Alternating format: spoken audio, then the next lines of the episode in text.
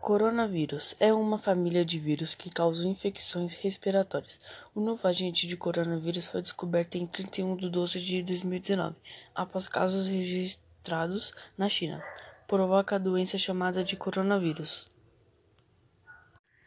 A maioria das pessoas se infecta com os coronavírus comuns ao longo da vida, sendo as crianças pequenas mais propensas a se infectarem com o tipo mais comum do coronavírus. Os sintomas do coronavírus são principalmente respiratórios, semelhantes a um resfriado. Pode também causar infecção do trato respiratório inferior, como as